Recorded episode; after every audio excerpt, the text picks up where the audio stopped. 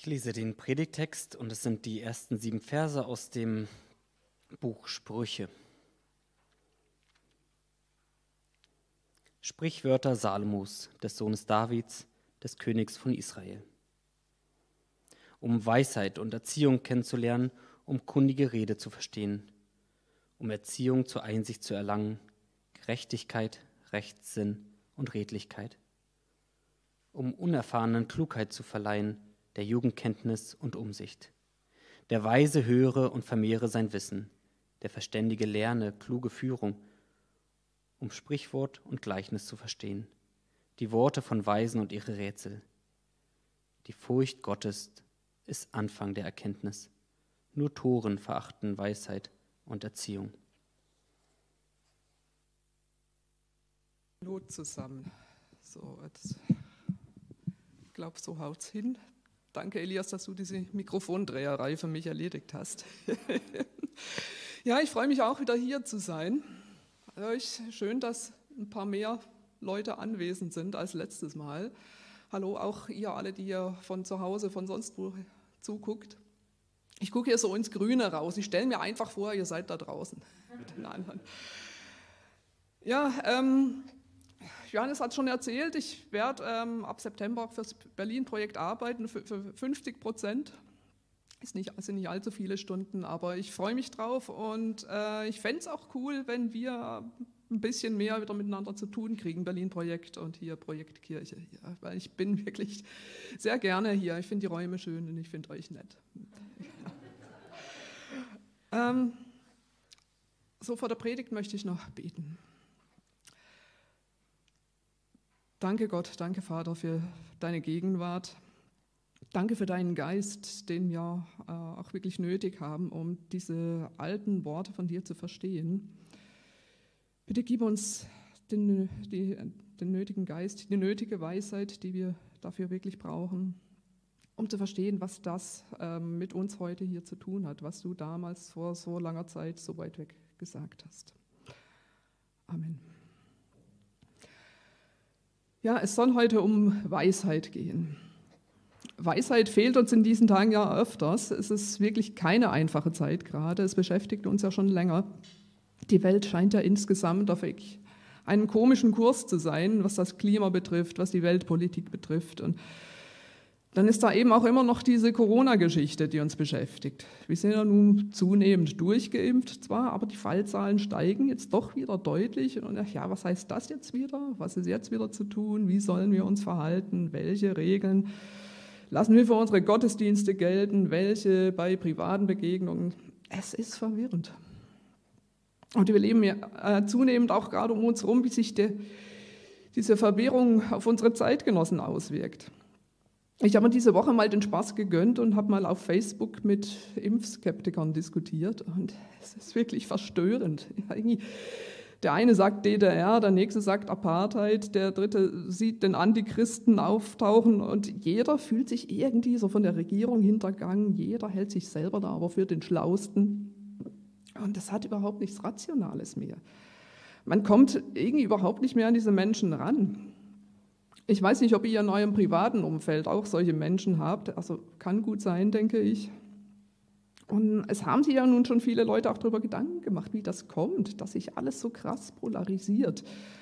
Und wo das herkommt, dass Menschen sich in solche gedanklichen Blasen zurückziehen, in denen sie einfach unter sich sind und sich gegenseitig in dem bestärken, was aber von der Realität schon längst komplett abgekoppelt ist. Es hängt wohl stark damit zusammen, dass die Welt einfach kompliziert geworden ist. Es ist zu komplex. Wir verstehen die Zusammenhänge oft nicht mehr. Wir haben nicht den Gesamtüberblick und wir sind in vielen Bereichen einfach auf das Wissen anderer angewiesen, die einfach mehr wissen als wir. Und wir sind dann darauf angewiesen, dass wir diesen Leuten vertrauen. Und das ist alles nicht einfach. Da habe ich die Grundthemen für heute auch schon angerissen. Also einmal, was bedeutet Weisheit jetzt im biblischen Sinn? Wie kann die uns helfen, in der, uns in der heutigen Welt zurechtzufinden? Und was hat es mit dieser Furcht Gottes auf sich, die es, wie, wie im Text heißt, der Anfang der Weisheit sein soll? Weisheit ist im Judentum von jeher ein wichtiger Gedanke. Weisheit so als Lebenskunst, als eine praktische Vernunft, die mir hilft, mein Leben zu führen und mit Herausforderungen gut umzugehen, sodass mich nichts aus der Bahn wirft und sodass ich ein gutes, glückliches, erfülltes Leben führen kann. Und diese Weisheit soll im Menschen von klein auf und ein Leben lang gefördert werden. Das ist ein ganz großes Thema im Judentum. Und wir haben ja eben diesen Bibeltext gehört, der dafür grundlegend ist. Dieser Text, der Salomo zugeschrieben wird, dem weisesten aller Könige Israels. Dieser Salomo ist ja am bekanntesten für die Geschichte, wie ihm ein Baby gebracht wurde und zwei Frauen, die sich drum gestritten haben. Jeder hat gesagt, ich bin die Mutter, das ist mein Kind. Und Salomo hat dann gesagt, ja, dann hauen wir doch jetzt das Baby einmal in der Mitte durch, dann kann jeder eine Hälfte haben. Und dann hat eine Frau eben laut geschrien und gesagt, um Gottes Willen, gebt der anderen Frau das Kind, aber lass es bitte leben. Und da wusste Salomo Bescheid. Das ist die Mutter, wenn die so reagiert. Auf so eine Idee muss man ja erst mal kommen. Und deswegen war Salomo berühmt für seine Weisheit. Und wie Salomo eben zu dieser seiner Weisheit bekommen ist, wird uns in der Bibel auch erzählt, und zwar direkt vor der Geschichte, wo das mit diesem Baby berichtet wird. Im ersten Buch Könige in Kapitel 3. Dort lesen wir, wie dem jungen König Salomo kurz nach seinem Herrschaftsantritt im Traum Gott begegnet. Und Gott sagt zu Salomo, du hast einen Wunsch frei. So ähnlich so wie im Märchen bei der guten Fee. Und Salomo wünscht sich aber nicht das, was sich Könige sonst so wünschen würden, so langes Leben, Reichtum, Tod allen Feinden, sondern er wünscht sich ein gehorsames Herz, dass er dein Volk richten könne und verstehen, was gut und böse ist, so heißt es da im Text. Und Salomo sagt dann auch von sich, ich bin eigentlich so wie ein kleiner Junge, ich weiß eigentlich überhaupt nichts, ich weiß weder aus noch ein, also sie im Text. Genau da kommt diese Redewendung übrigens auch her. Nicht ein, weder ein noch aus wissen. Das heißt, er sagt von sich, ich weiß eigentlich gar nichts, ich brauche Weisheit, um dieses Volk jetzt hier gut zu regieren. Und Gott gewährt dann Salomo die Bitte und macht ihn weise und verständig, mehr als alle anderen Menschen. Ich glaube, hier haben wir den Ausgangspunkt für echte Weisheit, nämlich das Eingeständnis, dass ich im Grunde gar nichts weiß. Es erinnert natürlich frappierend an den Satz, ich weiß, dass ich nichts weiß, von Sokrates. Das hat der ja wiederum als den Ausgangspunkt der Philosophia bezeichnet, dieser Liebe zur Weisheit, was halt das Wort Philosophie bedeutet. Und auch Sokrates hat gesagt, um Weisheit zu erlangen, muss ich erst an den Punkt kommen, dass ich erkenne, dass es mir selber an Weisheit mangelt und dass ich im Grunde gar nichts mit, mitbringe. Dass ich gedanklich nochmal komplett auf Anfang gehe, dass ich nochmal bei Null anfange. Jetzt wissen wir postmodernen Menschen natürlich inzwischen, dass das so nicht wirklich klappen kann, weil niemand von uns ja wirklich ein komplett unbeschriebenes weißes Blatt ist. Und wir können ja auch nicht so tun, als ob wir das wären. Wir haben alle unsere Herkunft, wir haben unsere Prägung, und das alles beeinflusst unsere Haltung und unser Denken. Und dahinter kommen wir jetzt auch nicht wirklich zurück. Was wir aber tun können, ist, dass wir uns das alles bewusst machen. Dass wir uns fragen, warum denke ich denn so, wie ich denke? Was meine ich denn zu wissen und warum? Was davon habe ich von meinen Eltern mitbekommen? Was von, von Lehrern? Wer hat mich so als Mensch beeinflusst? Und warum glaube ich das, was ich glaube? Warum möchte ich das glauben, was ich glaube? Welchen Nerv trifft das in mir? Welche Ansichten habe ich zum beispielsweise einfach deswegen, weil ich halt aus einem kleinbürgerlichen Haushalt, aus einem südbadischen Provinzkaff komme oder weil ich weiß und heterosexuell bin und vielleicht aber auch, weil ich mich gerade mit allen Mitteln von dem allen irgendwie abgrenzen möchte. Es sind alles sehr spannende Fragen, die wir uns stellen können. Und wenn ich mich das alles fragen kann, dann kann ich auch die Frage stellen, könnte es vielleicht sein, dass alles ganz anders ist, als ich immer dachte? Oder wenn ich zum Beispiel hier die, die Welt in Gut und Böse einteile, was macht mich dann so sicher, dass ich zu den Guten gehöre? Ist so eine Einteilung in Gut und Böse überhaupt biblisch Gott gewollt? Kann ich mir so eine solche überhaupt anmaßen? Aus so einer Haltung entstehen ja eben dann gerade diese Polarisierungen, mit denen wir es heute zunehmend zu tun haben, aus dieser Einteilung in Gut und Böse. Und äh, ich fürchte, dieses Thema wird uns als Christen und auch als Gemeinde noch sehr beschäftigen. Aber wir finden hier einen Ansatz, der uns da helfen kann. Denn wenn ich die Fähigkeit besitze, mir vorstellen zu können, dass alles auch ganz anders sein könnte, und wenn ich sehen kann, dass alles zwei oder noch mehr Seiten hat, dann ist das wirklich ein prima Schutz vor Radikalisierung, wenn ich mich selbst relativ setzen kann und mich nicht an irgendeine absolute persönliche Wahrheit klammere. Also muss man hier als Christ natürlich einwenden und sagen, ja, aber die gibt es doch, die absolute Wahrheit und Gott und so. Klar gibt es die, aber wir besitzen sie ja nicht in dem Sinn, dass wir absolut wissen, was richtig und was falsch ist. Das ist der Punkt. Und was man übrigens auch schon allgemein festgestellt hat, was gegen dieses Abdriften in polarisierende Haltungen helfen kann, ist das Eingebundensein in eine Gemeinschaft von Menschen. Das heißt, wenn Menschen eine Beziehung zu anderen Menschen haben, die jeweils eine andere Sicht der Dinge haben, und wenn da ein Austausch stattfindet, dann ist das auch wieder eine Prävention gegen Radikalisierungen aller Art. Und das ist natürlich gerade unser Ding als Gemeinden. Da haben wir uns echt unsere Aufgabe, denke ich. Weil hier ja tatsächlich sehr unterschiedliche Leute aufeinandertreffen, die sich woanders wahrscheinlich nie begegnet wären. Gerade hier äh, passiert, äh, alles gut.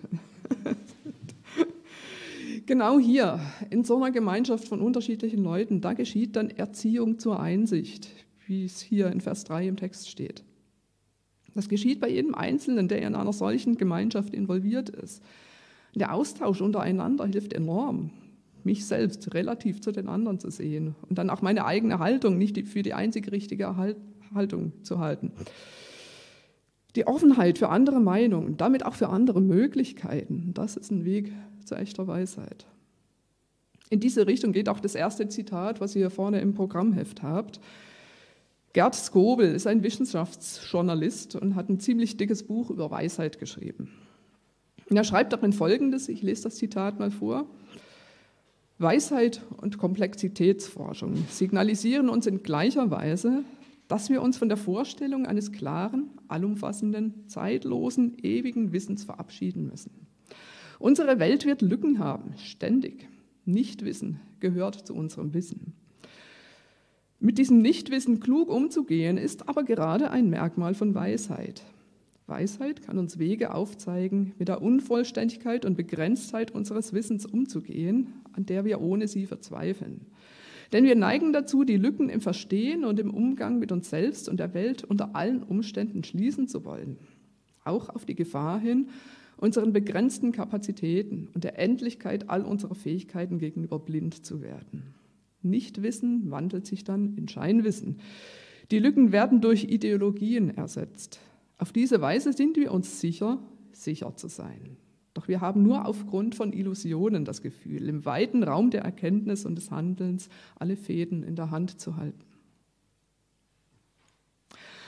Also, wenn wir uns jetzt selber dieser Illusion beraubt haben, es gäbe diese Patentrezepte fürs Leben, wie finden wir denn dann einen guten Weg durchs Leben? Was bedeutet weise Lebensführung in der Praxis? Vor ein paar Monaten ist ein Buch erschienen, das ich selber noch nicht gelesen habe. Aber die beiden Autoren haben netterweise dazu einen Podcast gemacht, in den ich ähm, gründlich reingehört habe. Thorsten Dietz und Tobias Feix, die gehören ja beide zu den interessanteren Theologen derzeit. Das Buch hat den Titel Transformative Ethik, Wege zum Leben. Steht bei mir wirklich ganz weit oben auf der Liste, weil äh, es wirklich ein interessanter Ansatz ist, den die beiden da präsentieren. Sehr schön finde ich auch den Untertitel Einführung in eine Ethik zum Selberdenken. Denn äh, genau das ist deren Grundgedanke, so das Bild davon, dass wir im Leben in, in unwegsamem Gelände unterwegs sind und dass es da einfach nicht mehr das Patentrezept für ein gelungenes Leben gibt, falls es das überhaupt mal gab, sondern dass wir jeder für sich schauen müssen, wo wir jetzt langgehen in diesem Gebiet und dass wir dafür aber eine Landkarte haben, die wiederum nicht ganz zu dem passt, was wir sehen und die deshalb interpretiert werden muss. Deswegen heißt der Podcast auch Karte und Gebiet. Könnt ihr googeln. Und, und die Karte ist also die Bibel, die sich aber wieder nicht eins zu eins auf das Gebiet legen lässt, in dem wir unterwegs sind und die deswegen interpretiert werden muss. Und deswegen ist es unsere Aufgabe, dass wir anhand der Bibel sowas wie einen inneren Kompass entwickeln, der uns dann das Leben führt. Das Leben ist ja, ist ja kein Standpunkt, sondern es ist ein Weg. Es geht beständig vorwärts und die Zeit läuft und die Dinge entwickeln sich. Und immer wieder begegnen uns da auch Dinge, die für uns neu sind und mit denen wir nicht gerechnet haben und die wir folglich auch noch keinen Plan haben, wie wir damit umgehen wollen und können. Ich habe mal ein konkretes Beispiel aus meinem Leben. Mein Mann und ich waren in der Kinderwunschpraxis, weil es hat einfach nicht von selber geklappt mit Schwangerwerden. Und da kriegen wir dann nach der Diagnostik die Aussage, ja, Frau Schierholz, das wird leider schwierig. Wir empfehlen Ihnen eine In-vitro-Fertilisation, künstliche Befruchtung. Also ich dachte, was?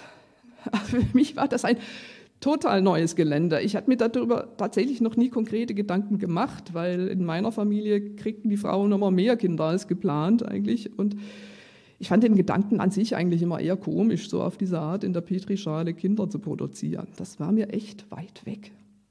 So, und jetzt, ähm, ja, ich war 38, die Krankenkasse bezuschusst bis zum 40. Geburtstag.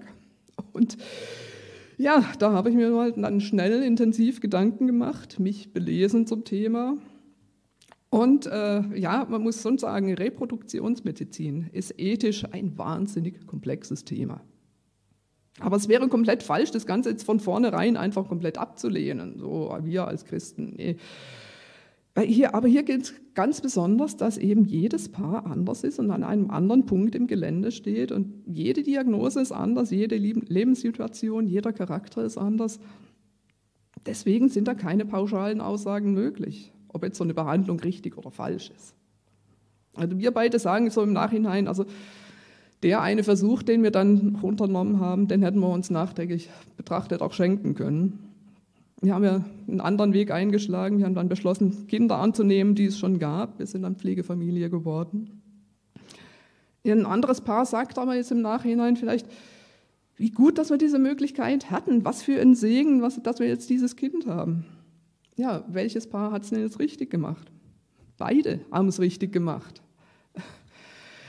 Also im Nachhinein ist es schon möglich, sowas zu bewerten, dass man sagen kann, ja, das war jetzt für uns wirklich richtig. Wer mitten in so einer Behandlung steckt, der steckt oft total im Dschungel. Der steht dann vor Fragen, wie, wie viele Versuche machen wir noch, welche Methoden wollen wir in Anspruch nehmen, wo ziehen wir die Grenze. Das ist dann angewandte Ethik, das ist Weisheit im 21. Jahrhundert. Es ist nicht einfach, es gibt keine pauschalen Antworten, die auf jedes Thema und jede Situation passen. Und wir haben es nötig, dass wir selber diese Weisheit entwickeln, die wir brauchen und diesen inneren Kompass, der uns da durchführt. Das ist ein lebenslanger Prozess. Das gilt ja für so viele Fragen, es gilt für Studienwahl, Berufswahl, Partnerwahl, lauter Entscheidungen, die wir selber treffen müssen, dürfen. Und das Schöne ist dabei ja auch, wir dürfen uns dabei auch mal vertun und Umwege laufen. Und es geht trotzdem weiter. Und schon sind wir wieder ein Stück weiser. Jetzt ist aber noch die Frage, welche, Gott, welche Rolle spielt denn Gott in allem? Also wofür brauche ich denn Gott dann noch, wenn ich sowieso selber nachdenken und entscheiden muss? Hier im Text heißt es ja ganz ausdrücklich, die Furcht Gottes ist der Anfang der Erkenntnis. Das ist ja eigentlich erstmal ein fürchterlicher Satz, wenn ich so an, an meine Facebook-Diskussion denke. Also die äh, Christen, mit denen ich da teilweise zu tun habe, da, bei denen denkt man ja, die Furcht Gottes ist eher das Ende der Erkenntnis. Man muss ja auch tatsächlich sagen, Religion hat schon so oft Erkenntnis auch verhindert. Man muss ja irgendwie an Galilei denken, der die Aussage widerrufen musste, dass die Erde sich um die Sonne dreht und nicht umgekehrt, weil er sonst exkommuniziert worden wäre. Oder ein Giordano Bruno, der auf dem Scheiterhaufen gelandet ist, weil er gesagt hat, also nach meinen Berechnungen, so leid es mir tut, ist das Weltall unendlich. Das durfte man damals nicht sagen, weil es, weil es der Lehre der Kirche widersprochen hat. Und es ist ja tatsächlich auch ein Vorwurf, den wir oft, uns oft gegenüber sehen, wenn wir uns als Christen outen, weil Christen einfach allgemein gerne ein bisschen als rückständig und wissenschaftsfeindlich gelten und das leider oft nicht mal zu Unrecht. Ich war gerade gestern auf einer Feier der jungen Humanisten. Der humanistische Verband ist ja hier in Berlin traditionell sehr aktiv, die machen ja auch tolle Sachen. Unser jüngster Pflegesohn, der war diesen Sommer auf einem Feriencamp der jungen Humanisten und ich finde eigentlich den ganzen Verein sehr sympathisch. Die vertreten ähnliche Werte wie ich selber. Man trifft auf tolle, reflektierte, sehr engagierte Leute. Und äh, dieser Verein hat sich ja gerade gebildet in Abgrenzung zu den Kirchen. Die, äh, so heißt es bei ihnen, die, äh, dass die Kirchen den Menschen ihre Weltsicht aufdrücken und das freie Denken, Forschen und Handeln behindern. Und der Vorwurf ist ja nun nicht mal so ganz aus der Luft gegriffen. Wie schaffen wir jetzt also das, dass uns unser Glaube an Gott nicht nur in unserem Wachstum in der Erkenntnis nicht behindert? Das allein kann es ja nicht sein, weil dann können wir uns so konsequenterweise auch gleich dem humanistischen Verband anschließen. Aber wie kann uns der Glaube an Gott helfen, Weisheit zu gewinnen? Welchen Mehrwert hat dieser Glaube an Gott? In welcher Hinsicht kann die Furcht Gottes tatsächlich der Anfang der Weisheit sein? Also erstmal muss klar sein, dass mit Furcht hier nicht Angst gemeint sein kann. Angst wirkt immer lähmend. Angst schränkt immer ein und macht den Radius kleiner. Wenn ich ständig in der Angst lebe, einen falschen Schritt zu machen, dann werde ich nicht weit kommen. Und wenn ich ständig Angst habe, dass ich von Gott einen auf den Deckel kriege, dann werde ich mich möglicherweise nicht mal trauen, bestimmte Dinge auch nur zu denken. Auch das ist leider ganz schön verbreitet in manchen christlichen Kreisen. Und ich hoffe, ich habe vorhin schon erklären können, dass das nicht sein muss. Denn die christliche Prägung, die ich so von klein auf mitbekommen habe, die kann ja auch durchaus zu den Dingen gehören, die ich mal reflektieren sollte und zu denen ich vielleicht auch mal eine gesunde Distanz einnehmen muss, um Platz für neue Erkenntnisse zu schaffen. Furcht bedeutet hier eher Ehrfurcht Gott gegenüber. Also das Bewusstsein, dass es über mir jemanden gibt, der über allem steht und die Fäden in der Hand hat. Und dass es Gott gibt, der die Welt und das Gebiet, auf dem ich unterwegs bin, geschaffen hat und beherrscht und unter Kontrolle hat. Das fällt mir gerade in diesen Tagen ist gar nicht so leicht, das zu sagen, denn es passieren ja gerade Dinge in der Welt, wo man nicht so den Eindruck hat, dass hier doch irgendein Gott irgendwas unter Kontrolle hat. Ich schiebe das einfach mal darauf, dass ich einfach nicht den Gottesstandpunkt habe. Ich sehe das Gebiet ja einfach nicht von oben. Ich habe nicht den Gesamtüberblick ich stehe hier auf dem Boden und sehe mm, genau bis zum nächsten Hügel oder bis zur nächsten Wand und da ergibt vieles einfach nicht so richtig Sinn. Ich glaube aber gerade, dass es diesen Gottesstandpunkt gibt, irgendwo da draußen, und dass der für uns aber letztlich nicht greifbar ist, das ist ein ganz wichtiger Punkt. Das Bewusstsein, dass ich nicht den Überblick habe, dass nicht ich das Zentrum der Welt bin, sondern dass der woanders liegt. Das kann uns zusätzlich helfen, dass wir den eigenen Standpunkt nicht als absolut setzen und dass wir Raum lassen können für andere Meinungen und für andere Menschen und diese als ebenso wertvoll erkennen wie wir. Die Welt dreht sich nicht um mich, sondern die Welt dreht sich mit mir um Gott. Das heißt, ich brauche mich selber nicht so wichtig zu nehmen. Na? Aber gleichzeitig ist dieser Gott mir gegenüber ja grenzenlos wohlwollend gesonnen. Dass es Gott gibt, der will, dass ich lebe und dass ich gut lebe und dass Gott auf seiner Welt Platz geschaffen hat für mich und ebenso wie für alle anderen Menschen. Und dass Gott präsent ist und ansprechbar ist und mir helfen will, wenn ich nicht weiter weiß. Dann muss ich gar nicht den kompletten Überblick haben. Dann darf ich darauf vertrauen, dass Gott den hat. Und das kann mir den nötigen Rückhalt und den Mut geben, mich was zu trauen in der Welt und zuversichtlich drauf loszumarschieren, weil einer da ist, der mich hält. Das ist das genaue Gegenteil von einer Haltung, die Angst vor Gott hat. Es ist auch das Gegenteil von einer Haltung, die von Misstrauen geprägt ist. Das Vertrauen auf Gott und dieses Bewusstsein für Gott, der für mich ist, das ist es, was ich unter Furcht Gottes verstehen würde. Das ist unser Ansatz, unser Ausgangspunkt und unser Anfang der Weisheit. Thorsten Dietz hat in dem Podcast dazu auch noch was ganz Tolles gesagt. Ähm, ihr habt das auch vorne im Heft. Denn äh, Thorsten Dietz und Tobias Feix wurde ja nach ihrem Buch dann auch die Frage gestellt, was denn ihre Ethik jetzt eigentlich noch von humanistischer Ethik unterscheiden, welche Rolle da Gott überhaupt noch spielt. Thorsten Dietz sagt ganz am Ende der letzten Folge im Podcast Folgendes.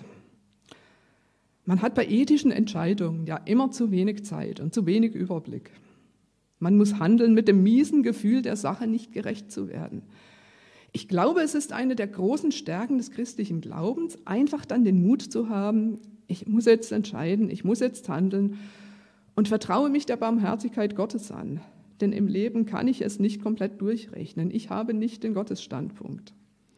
Das ist so der Punkt, wo Ethik wirklich am Ende ist und wo der Glaube hilft, wo Vertrauen auf Gottes Barmherzigkeit helfen kann, gelassener zu sein, mit der eigenen Überforderung klarzukommen. Das nenne ich Weisheit als Lebenskunst. Das Leben zu leben, nach bestem Wissen und Gewissen zu handeln und im Gelände unterwegs zu sein.